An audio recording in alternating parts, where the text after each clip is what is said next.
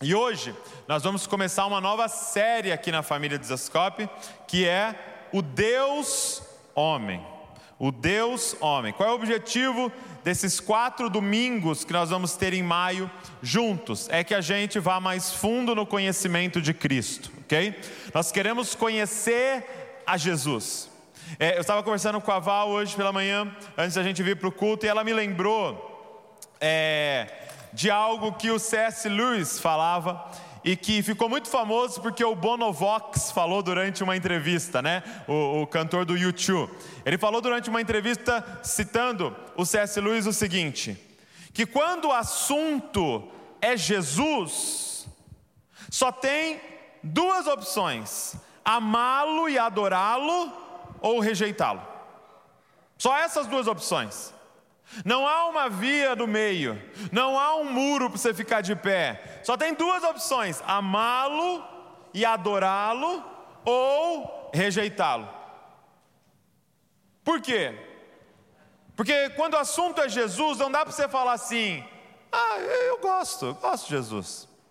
É um carinha legal, um cara legal aí, um cara bacana. E talvez você está pensando agora aí, mas eu já ouvi alguns amigos falarem isso que gosta de Jesus, que respeita, que acha legal, mas eles não amam de todo o coração e o adoram, mas também, pelo jeito, não o rejeitam, só dizem que ele é alguém legal. Por que, que alguém pode ter esse sentimento em relação a Jesus? Eu gosto dele, porque essa pessoa não conhece Jesus. Essa pessoa tem uma, uma vaga ideia de um homem que viveu alguns anos, alguns milhares de anos atrás, e é por isso que ela tem essa declaração, porque se ela souber quem é Jesus, só tem duas opções: amá-lo e adorá-lo, ou rejeitá-lo. O Bonovox, nessa entrevista, disse assim: só há duas opções, ou Jesus era Deus, ou Jesus era um lunático. Por quê? Porque alguém que anda por aí dizendo que é Deus, dizendo que só tem como ir ao Pai através dele, dizendo que ia morrer e ia ressuscitar. Só tem duas opções para essa pessoa: ou ele é Deus e é verdade o que ele está falando, ou ele é louco. E eu acho que é um mês da gente decidir. Nós vamos falar sobre Jesus, o Deus homem. E eu quero que você abra a sua Bíblia para a gente começar em Filipenses capítulo 2. Filipenses capítulo 2, eu quero ler a partir do verso de número 5 com você. Filipenses 2, vamos ler a partir do verso 5.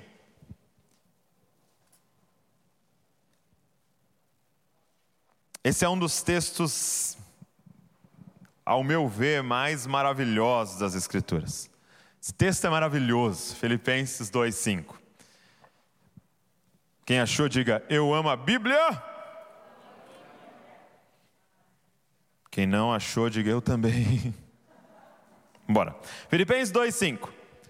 Tenham entre vocês o mesmo modo de pensar de Cristo Jesus que, mesmo existindo na forma de Deus, não considerou ser igual a Deus algo que deveria ser retido a qualquer custo.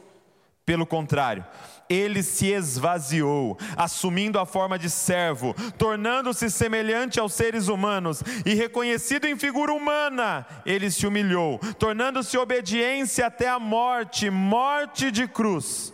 Por isso também Deus o exaltou sobremaneira e lhe deu o nome que está acima de todo nome, para que ao nome de Jesus se dobre todo joelho nos céus, na terra e debaixo da terra, e toda língua confesse que Jesus Cristo é o Senhor, para a glória de Deus Pai. Feche seus olhos comigo. Pai, nós estamos diante da tua palavra, e o que eu queria pedir para o Senhor aqui hoje, é misericórdia sobre nós, Pai. Senhor, nós vamos, eu vou ter uma tarefa impossível hoje aqui, que é falar do teu filho, Senhor, que é falar de Jesus, o Cristo, Senhor. E Senhor, não há informações que eu possa falar aqui que causaria uma transformação. Por isso nós clamamos a Ti por revelação aqui nessa noite, Pai. Revelação do Pai, revelação do alto, revelação do Espírito.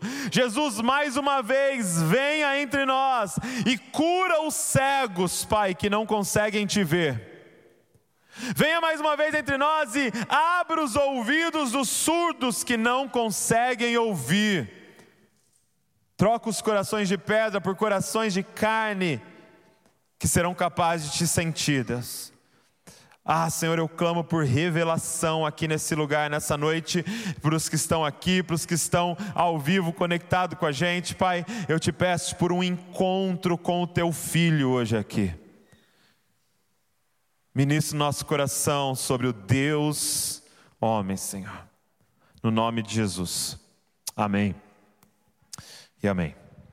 É, o que esse texto vai revelar para nós é que esse Jesus que nós estamos falando, é, é, os, os comentaristas afirmam que esse texto ele era um hino, ele era uma canção que Paulo registrou na carta aos Filipenses, uma canção que a igreja cantava.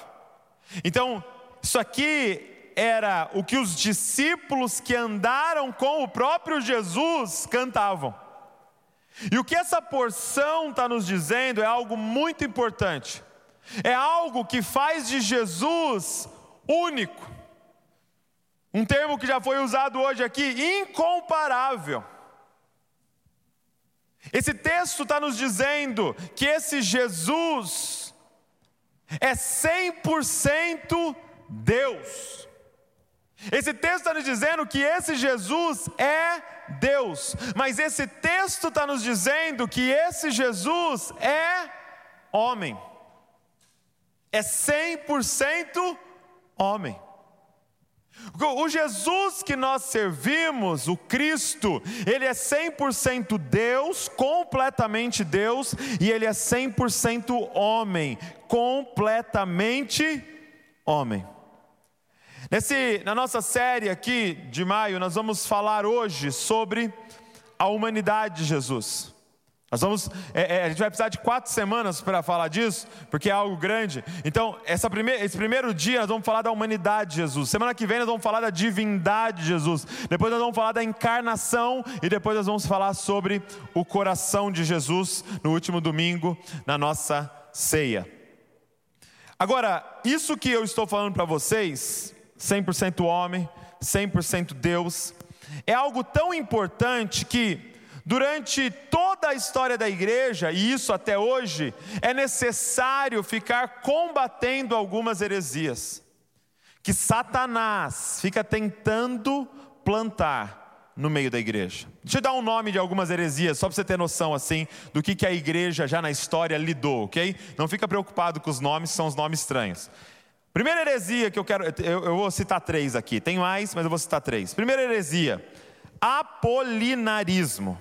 Apolinarismo, que foi é, é, ensinada por Apolinário, bispo de Laodiceia, em 361 depois de Cristo, e ele ensinava que Jesus tinha um corpo humano, mas a mente e a alma divina.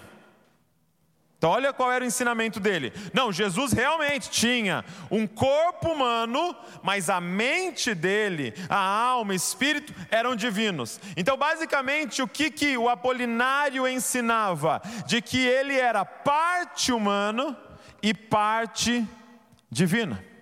E você vai entender qual é o problema disso, mas eu já te falo que é uma heresia. Segundo, segunda heresia, nestorianismo. É, e aí foi divulgada por Nestório, que era um pregador em Antioquia, em 428 depois de Cristo, e ele até se tornou bispo de Constantinopla, e ele ensinava que havia duas pessoas em Jesus.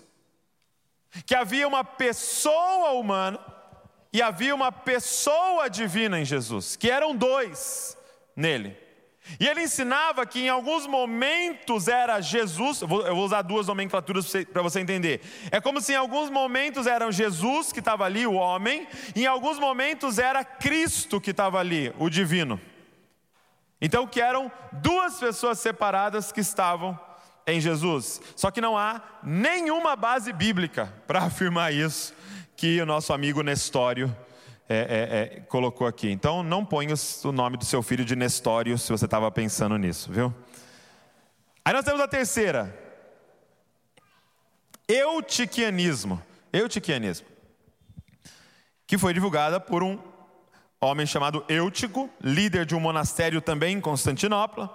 E ele defendia que Cristo tinha uma terceira natureza. Então, o que, que ele dizia? Que o Cristo que nós conhecemos, ele era a mistura de, da natureza humana, da natureza divina, criando agora uma terceira, um terceiro tipo de natureza, que era essa mistura. Então é como se eu dissesse para você: ó, peguei aqui o Nescau, peguei aqui o, o leite, agora nós misturamos e fizemos uma terceira substância, que é essa mistura. Qual é o problema desse ensino? É que ele estava dizendo que Cristo não era puramente Deus e que Cristo não era puramente homem. E isso também foi apontado pela igreja como uma heresia. Então, em 451 depois de Cristo, é, eles fizeram um concílio, que é um concílio muito famoso entre os teólogos, que é o concílio na Calcedônia, é o concílio de Calcedônia. E eles, que, que hoje seria Istambul, e ali eles então fizeram uma definição sobre esse tema e fecharam ali biblicamente qual é o entendimento correto? E de forma muito básica e resumida, é, é, uma carta grande, mas eles afirmaram: Jesus Cristo é completamente Deus e Ele é completamente homem. Ele é 100% divino e ele é 100% humano. Então hoje com vocês eu quero mostrar biblicamente é a humanidade de Jesus, tá? Nós vamos abrir vários textos. É, eu não vou é, é, esperar muito, porque senão vai ficar, é, a gente não vai conseguir terminar a tempo aqui. Mas aí você vai ouvindo e se você puder, vai anotando os textos para você é, conferir e estudar em casa.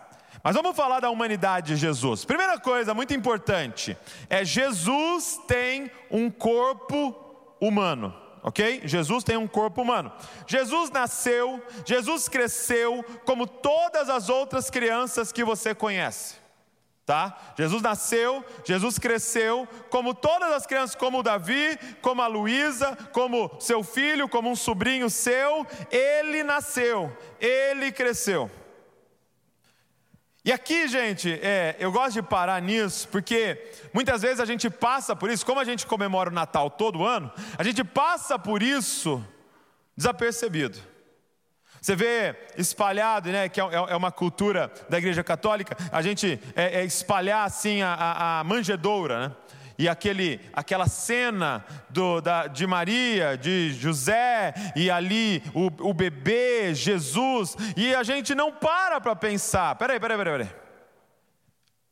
Cristãos, vocês estão me dizendo que o Deus que criou todas as coisas nasceu? Sim. Você está me dizendo que o Deus que criou todas as coisas mamou no seio de uma mulher? Sim. Que uma mulher, e, e espero que José ajudava também, limpou o bumbum daquela criança que era 100% Deus. Sim. Jesus tinha um corpo humano. E Jesus nasceu e cresceu. Olha o que Lucas 2,40 diz: O menino crescia e se fortalecia, enchendo-se de sabedoria e de gra da graça de Deus que estava sobre ele. Hebreus vai afirmar que ele aprendeu. Então, presta atenção nisso. Jesus nasceu, Jesus cresceu, como uma criança, como um adolescente, como um jovem, como um adulto. A Bíblia vai afirmar para a gente que Jesus se cansava. Como ele tinha um corpo humano, ele se cansava. João 4 e 6, ele está indo ali para falar com a samaritana, e a Bíblia diz: Jesus, cansado da viagem, sentou-se ali no poço. Jesus teve sede. Ele afirma: Tenho sede. João 19, 28, quando ele estava na cruz, e aí você lembra que os soldados pegam e colocam vinagre na boca dele. Jesus teve fome. É, em Mateus 4 2 diz: E Jesus teve fome, relatando sobre o jejum que ele fez no deserto, e os anjos vieram e serviram a ele. E mais do que tudo isso, que mostra esse corpo físico humano de Jesus, Jesus morreu. Está escrito assim em Lucas 23, 46. Então Jesus clamou em alta voz: Pai, nas tuas mãos entrego o meu espírito, e dito isto, expirou. Em outras palavras, morreu. Agora, talvez até aqui você saiba de tudo isso, né? Que Jesus tinha um corpo físico. Mas a Bíblia vai dizer que ao terceiro dia, ele ressuscitou. E o que eu quero que você entenda é que esse meu primeiro ponto não é Jesus tinha um corpo humano, é Jesus tem um corpo humano. A Bíblia vai dizer que ele ressuscitou, e ele ressuscitou dos mortos com um corpo físico. É lógico que glorificado, é lógico que incorruptível, sem pecado, mas Jesus ressuscitou com um corpo físico, e Jesus foi assunto aos céus com um corpo físico. O que, que significa isso para a gente hoje? Significa que tem um homem com um corpo no céu, sentado num trono, governando todo o universo, cara. Para você entender o que eu estou dizendo, eu gosto de uma frase que diz assim: tem carne humana na trindade. Tem um homem, que o nome dele é sobre todo nome, e que todo joelho se dobrará, e que toda língua confessará, e que prometeu que vai voltar e vai governar a terra inteira. Tem um homem Olha só, um versículo que às vezes a gente passa desapercebido, Lucas 24, 39. Presta atenção, Jesus ressuscitado aparece para os discípulos. Olha o que ele diz: Vejam as minhas mãos e os meus pés, que sou eu mesmo. Então ele está mostrando a, as feridas, né? Ele diz: Toquem em mim e vejam que é verdade, porque um espírito não tem carne nem ossos, como vocês estão vendo que eu tenho. Você repara Jesus aqui já combatendo essa heresia, dizendo: ah, ele ressuscitou, mas é um espírito que ressuscitou, e agora ele está no plano espiritual. Não, ele fala: rela aqui, pega aqui, um espírito não tem carne nem osso, me dá um pão aí que eu vou comer. Porque ele estava dizendo para eles: Todos vocês vão receber um corpo igual a esse quando vocês ressuscitarem. Eu sou o primogênito, eu sou o primeiro entre aqueles que ressuscitou, e esse é o prêmio para aqueles que perseverarem até o fim. A morte vai ser vencida. Jesus tem um corpo físico. Você está entendendo que Jesus é 100% homem e Jesus é 100% Deus. É, é, e é engraçado que a gente é tentado a usar o verbo no passado. Jesus era, Jesus foi, Jesus tinha. Não, estamos falando de um ser eterno. Jesus é, Jesus tem um corpo humano. Jesus está sentado num trono hoje. Segundo, Jesus tem uma mente humana. Olha, olha o que diz aqui. Lucas 2,52: E Jesus crescia em sabedoria, estatura e graça diante de Deus e dos homens. Olha que interessante. Jesus crescia em sabedoria. Jesus, gente, ele aprendeu a andar, Jesus aprendeu a falar, Jesus aprendeu a escrever, Jesus aprendeu a ler. Jesus tinha uma mente humana. Olha o que Hebreus 5,8 vai falar. Embora fosse filho, e filho com F maiúsculo, filho de Deus, aprendeu a obediência pelas coisas que sofreu. Jesus aprendeu a obedecer. É, é, é possível observar a mente humana quando ele declara é, em relação à volta dele, o fim dos tempos, Marcos 13, 32. Mas a respeito daquele dia ou da hora, ninguém sabe, nem os anjos do céu, nem o filho, senão o Pai. O que ele estava dizendo? Eu não sei, naquele momento, ok? Eu não sei o dia em que está marcado para eu retornar. É o Pai que sabe disso. Ele está afirmando a mente humana que ele tinha. Terceiro, Jesus tinha uma alma humana e emoções humanas. A Bíblia diz que, é, em João 13, 21, depois de dizer isso, Jesus se angustiou em espírito e afirmou: Em verdade, em verdade lhes digo que um de vocês vai me trair. E essa palavra angustiou tem muito a ver com a palavra que a gente usa com frequência de estar ansioso de sentir no corpo, sabe quando é, é liberado no seu corpo, é, é, é, hormônios, é liberado no seu corpo, e você começa a sentir uma angústia em relação a uma situação. Jesus sentiu isso, por quê? Porque ele era homem, ele era um ser humano, ele é, perdão. Jesus se entristecia, Mateus 26, 38, então lhes disse: A minha alma está profundamente triste até a morte. Né, tem João 11, 35, talvez é o versículo que você decorou, né? Jesus chorou. Quem decorou esse versículo aí? Jesus chorou. Sabe, esse, esse versículo, ele, ele, ele está numa cena muito peculiar, né? Porque eu não sei se você conhece, mas aqui ele estava é, diante da situação em que Lázaro tinha morrido. Mas se você ler um pouco antes, é, os, os, amigos de Lázaro chegam para ele e falam: Ó, oh, Jesus, o seu amigo Lázaro está doente, está muito doente. Aí Jesus fala: Não, mas isso aí não é enfermidade para a morte, não. Isso aí é para a glória de Deus. Aí passou um dia, o que aconteceu com Lázaro? Morreu. Aí Jesus fala assim para os discípulos: Vamos esperar mais um pouco. Vamos esperar feder. Vamos esperar apodrecer. Por quê? Porque ele sabia o que ele estava indo fazer lá. O que, que ele ia fazer? Hã? Ressuscitar Lázaro. Agora, deixa eu te fazer uma pergunta. Como é que você chega numa cena que você já sabe o que você vai fazer?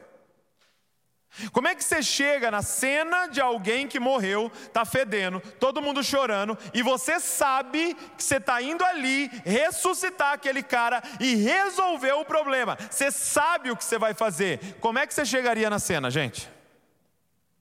Eu, eu, se fosse eu, ia chegar assim, tipo, tipo jogador de futebol, assim, sabe? E aí, paz do Senhor. Aí a galera chorando, para, para, para, calma, calma, cheguei, estou aqui, não chorem. A minha pergunta é: como ou por que que Jesus chora? Se ele sabe que ele vai resolver o problema. Você sabe por quê, gente? Porque tão infinito quanto é o poder de Jesus, é a empatia de Jesus. Tão grande é o poder de Jesus, é a misericórdia de Jesus. Ele chega na cena e ele não se aguenta a não ser colocar o coração dele na miséria daquelas pessoas, mesmo sabendo que ele ia resolver aquilo que estava por vir. É porque ele se identifica com a gente de tal nível que é como o Arthur falou aqui para essa pessoa, não sei se estava aqui, não sei se estava em casa. Ei, sabe aonde Jesus estava quando você estava chorando? Ele estava ao seu lado, chorando junto com você. Sentindo o que você sente. Jesus se entristecia. Jesus chorou. Jesus sente as nossas emoções. Em outro texto, para te falar de um sentimento bom, a Bíblia diz em Mateus 8,10 que Jesus se admirou da fé daquele centurião. Ele foi tomado de admiração pela fé de um homem, daquele centurião. Agora, a pergunta dessa noite é: por que, que Jesus ser 100% homem é tão importante para nós? Por que, que a igreja teve que fazer um concílio, se reunir para determinar isso aqui e colocar isso aqui que nós estamos falando como doutrina? Deixa eu te mostrar como João, o discípulo talvez mais próximo de Jesus, tratava desse tema. Olha o que diz em 1 João capítulo 4, verso de número 2. Presta atenção nessas palavras. Nisto vocês reconhecem o Espírito de Deus. Todo espírito que confessa que Jesus Cristo veio em carne é de Deus. Todo espírito que não confessa isso a respeito de Jesus não procede de Deus, pelo contrário, este é o espírito do anticristo, a respeito do qual vocês ouviram dizer que viria e que agora já está no mundo. Olha a forma que João trata disso. Ele está dizendo: você quer saber se um espírito é de Deus? Ele confessa que Jesus é homem. Você quer saber o que, que o espírito do anticristo quer espalhar? De que Jesus não veio em carne. Deixa eu te falar uma coisa que João está falando para nós aqui. O diabo não tem problema de você se relacionar com Jesus, que é uma energia. O diabo não tem problema de você se relacionar com Deus, que é uma força. Por quê? Eu já vou dar um spoiler aqui do final. É porque uma energia e uma força não dá para a gente copiar. Não tem como ser um modelo para a gente olhar e a nossa vida ter que ser alterada por aquilo que a gente está vendo. É só uma força e uma energia para nos dar um bem-estar melhor. Por que, que é importante para nós que Jesus, entender que Jesus é 100% homem? O que, que isso muda na nossa vida? Primeira, primeira coisa, anota aí, se você está anotando. Jesus tem que ser 100% homem para ser o novo Adão. Jesus ele tem que ser 100% homem para ser o novo Adão. No Éden, gente, Adão nos representava. No Éden, naquele jardim, nós estávamos em Adão. Ou seja, quando Adão pecou no Éden, todos nós fomos declarados pecadores. Nós herdamos a natureza caída de Adão. Então, cada criança que nasce, ela nasce no pecado. Por quê? Porque ela é uma descendente de Adão. Ela nasce, gente, se nós deixarmos uma criança, há algumas linhas que afirmam que as pessoas são boas, né? E que a sociedade, as coisas que estragam a pessoa. Mas isso não é verdade, porque se você deixar uma criança crescer no automático, ela vira uma pessoa de bem? ela vira uma pessoa ética, educada. Não, não educa uma criança. Veja se ela vai falar: com licença, posso sentar aqui? Deixa que eu é, é, pego esse prato, mamãe, e eu lavo para você. Não. Se a gente deixar no automático, elas serão egoístas, elas serão violentas, elas é, é, prejudicarão o outro para fazer a vontade. Por quê? Porque nós nascemos com a natureza do pecado. Nós herdamos de Adão. E eu não sei você, mas quando eu ouvia isso, sabe? Poxa, Adão errou lá no Éden e eu nasci condenado, isso não soa injusto? Sim ou não? Pode ser sincero, pode ser sincero. Sim ou não? Eu não estava lá no Éden, você estava? Não tem hora que você quer pegar esse Adão assim? Você fala, se eu pego esse Adão, se eu pego essa Eva, você pode dizer: Eu não estava lá, eu não tive a escolha, eu não votei para aquilo. Como é que ele erra e eu herdo? Como é que um peca e eu herdo? Olha, olha o, que, o que Paulo coloca em Romanos 5,18: Portanto, assim como por uma só ofensa veio o juízo sobre todos os seres humanos para condenação, assim também, olha o que ele está dizendo: uma só ofensa veio o juízo sobre todos os seres humanos para condenação.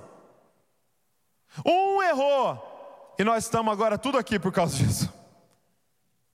E aí, quando eu olho para isso, pode falar: poxa, mas não está certo, isso é injusto. Mas olha a continuação do versículo.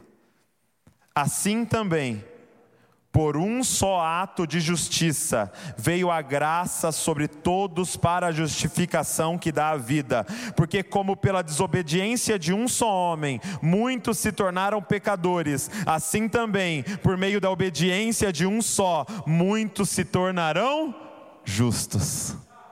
Você pode dizer: Adão pecou e todos foram condenados, Jesus obedeceu e quem crer será salvo. Eu não estava no Éden e herdei a culpa, mas eu também não estava no Calvário e herdei a graça. O que é salvação, gente? É ser tirado da descendência de Adão e ser agora enxertado, adotado e colocado na descendência de Cristo. E assim como você herdaria a maldição de Adão, agora você herda a bênção, a justiça, a santidade de Cristo, porque agora nós estamos nele. Por que, que ele tem que ser 100% homem? Porque ele é o último Adão. Assim como Adão nos representou no Éden, Cristo nos representa, e só dá para ele nos representar se ele é homem, como nós somos, se ele é um ser humano, como nós somos. Segundo motivo, porque Jesus tem que ser 100% homem, porque Jesus é o nosso sacrifício substitutivo. Ele veio para nos substituir. Olha o que diz no texto que nós lemos de Filipenses: Ele se humilhou, tornando-se obediente até a morte e morte de cruz. Filipenses 2, 8. Jesus precisou se tornar homem, porque os homens foram condenados e se, e se encontrariam com a ira de Deus. Então, ele veio nos substituir, e para substituir um homem que pecou, apenas outro homem. Hebreus vai colocar da seguinte forma: Pois ele, evidentemente, não socorre anjos, mas socorre a descendência de Abraão, por isso mesmo era necessário que em todas as coisas ele se tornasse semelhante aos irmãos, para ser misericordioso e fiel, sumo sacerdote nas coisas referentes a Deus e para fazer propiciação pelos pecados do povo. Na cruz era um representante dos homens que estava pendurado lá. Na cruz era alguém com um corpo físico que levou sobre ele toda a ira de Deus. Gente, estava lá o único com carne humana que não havia pecado, e o único com carne humana que não havia pecado se fez pecado no nosso lugar. Ele se fez pecado. Gente, você tem que entender o que estava acontecendo na cruz. Na cruz estava sendo derramada toda a ira de Deus. Na cruz, quando o pai estava olhando, ele estava vendo cada pedófilo da história da humanidade, ele estava vendo cada assassino da história da humanidade, ele estava vendo toda a corrupção, ele estava vendo todo o adultério, ele estava vendo toda a mentira, ele estava vendo toda a violência no filho dele, e ele derrama toda a ira dele sobre o filho dele. E ele estava substituindo eu e você naquela cruz. O Deus homem que veio para nos representar. Terceiro motivo, porque é fundamental que ele seja 100% homem, é para ser o nosso mediador. Só tinha como ele ser essa intersecção só tinha como convergir tudo nele, o que está no céu e o que está na terra, se ele fosse 100% Deus e se ele fosse 100% homem. Você tem que entender que Cristo, gente, é o nosso mediador, é Ele que está no meio entre o Pai e nós. Cristo, Hebreus vai afirmar que Ele é o nosso intercessor. O que é um intercessor? É aquele que se coloca entre. Ele está entre a humanidade e o Pai, e Ele está intercedendo por nós, Hebreus vai afirmar. Ei, presta atenção no que eu estou dizendo para você: tem alguém no céu orando por você agora. Jesus Cristo, Deus homem, está diante do trono, orando por você. Tem como dar errado?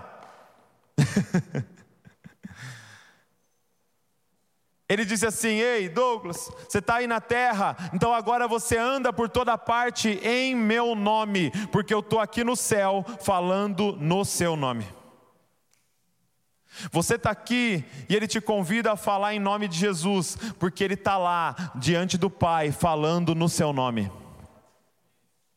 levando o seu nome diante do Pai, dizendo mais uma vez: Pai, perdoa-os, porque não sabem o que fazem. Pai, perdoa-os, porque não sabem o que fazem. Pai, perdoa-os, eu sei o que eles estão passando, eu sei o que eles estão vivendo. Ele é o nosso mediador. Sabe, eu. O que eu estou dizendo para você aqui é que Ele sabe das suas emoções, porque ele sentiu. Ele sabe dos seus pensamentos. A Bíblia vai dizer que ele em tudo foi tentado. Ei, ele sabe das suas tentações. A gente, quando olha para Jesus, é, é, é, é, a gente é tendencioso a pensar: ah, ele, ele não foi tão tentado como eu, porque, eu não sei você, mas quando você olha para alguém muito certinho, né? Você olha para algum amigo assim que é muito certinho, você fala, ah, ele não sabe o que eu estou passando, ele não sabe das minhas tentações. E a gente às vezes é, é, quer pensar de Jesus dessa forma, sabe? O nosso amigo certinho, ele não sabe o que eu estou passando, ele não sabe a minha história, ele não tem essa força contrária como eu tenho. Ei, deixa eu te falar uma coisa. O, o C.S. Lewis coloca da seguinte forma: C.S. Lewis diz que é mais ou menos assim: imagina que você está andando contra o vento. Está vindo um vento muito forte resistindo e você está ali ó, andando contra o vento. E, e, cara, você precisa forçar a sua perna, você precisa forçar para resistir ao vento, para ele não te levar. E você está então indo, aí você anda um metro, cinco metros, dez metros e você não aguenta e é levado pelo vento.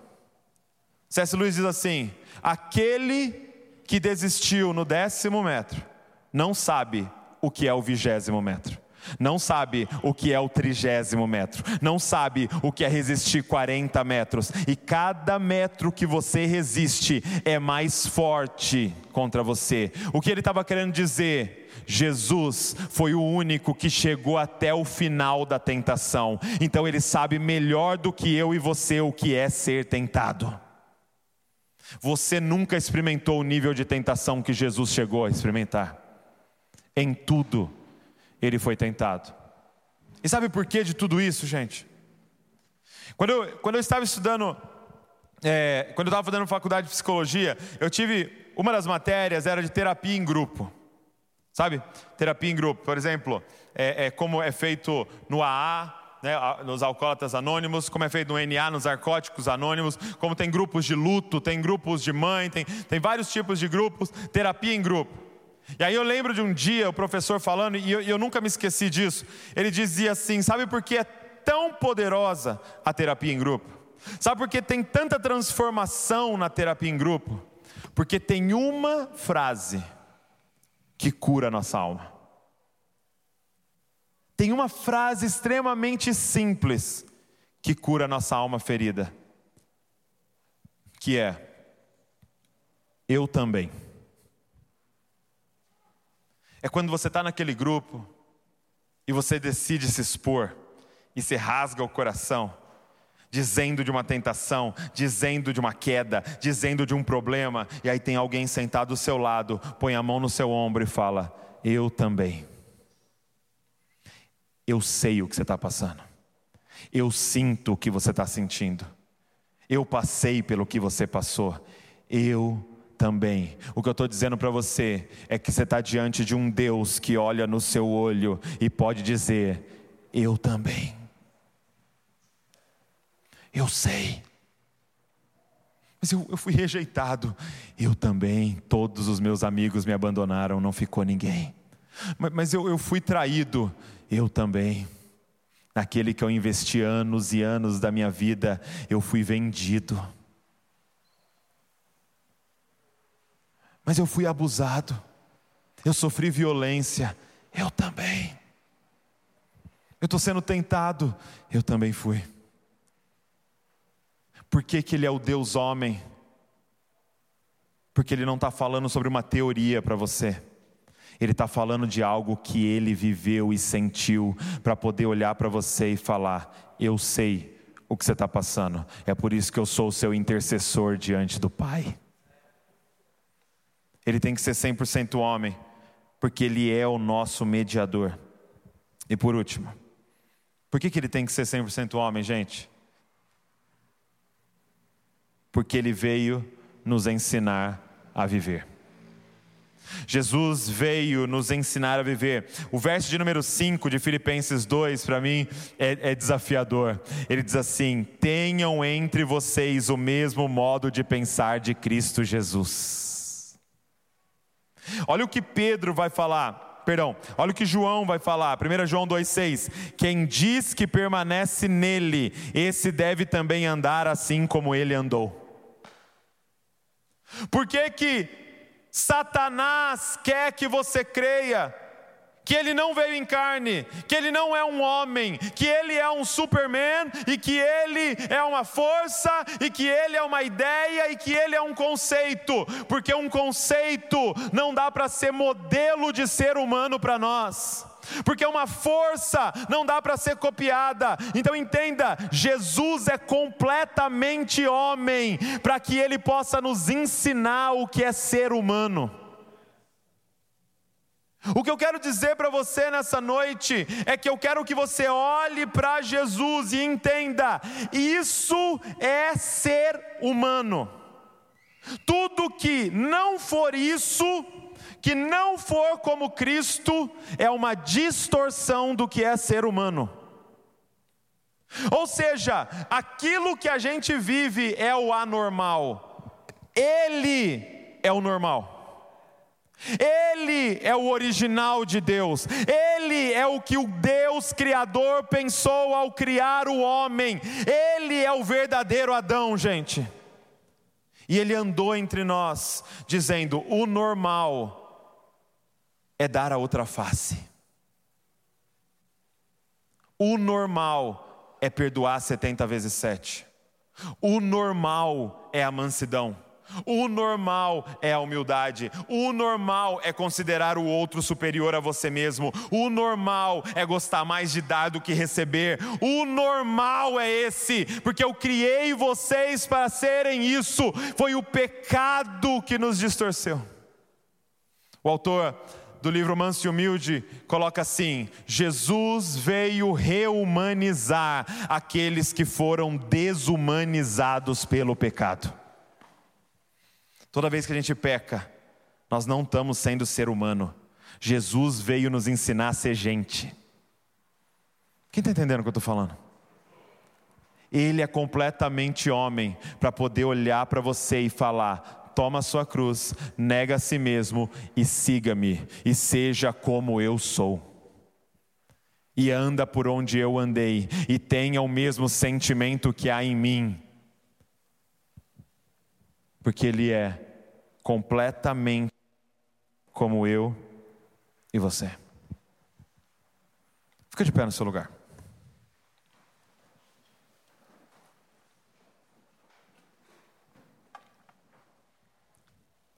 Eu quero concluir dizendo para você o seguinte: se ele é um homem que está vivo, deixa eu fazer uma pergunta: como é que você se relaciona com uma pessoa? Como é que é a sua relação com uma pessoa? O que eu gostaria hoje que o Espírito Santo fizesse em nós é alterar completamente o nosso relacionamento com Jesus, o Deus homem. Numa live que a gente fez com a Carol Bazo, esposa do Ângelo Bazo, ela falou: o que nós temos que entender é que o que nós estamos falando aqui é que Jesus poderia entrar por essa porta agora e sentar em uma das nossas cadeiras. Ele é um homem. E como é que eu me relaciono com o homem, gente?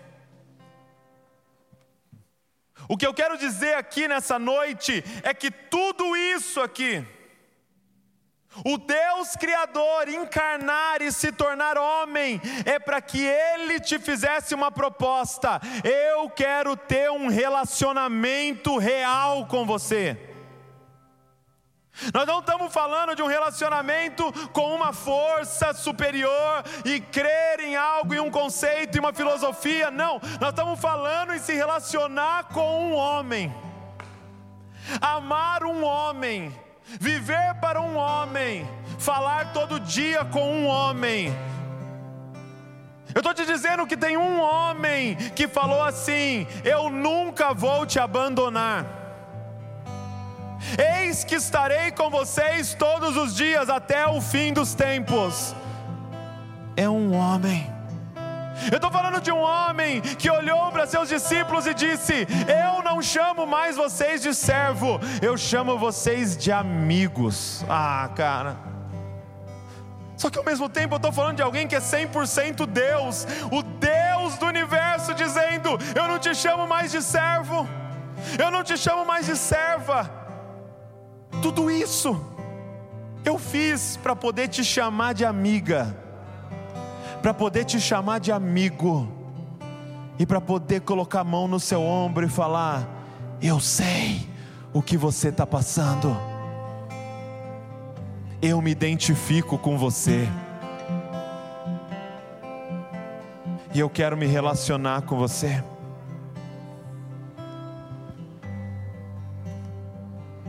Eu quero te amar e ser amado por você. Sabe, gente, isso aqui tem que mudar, por exemplo, o jeito que a gente ora.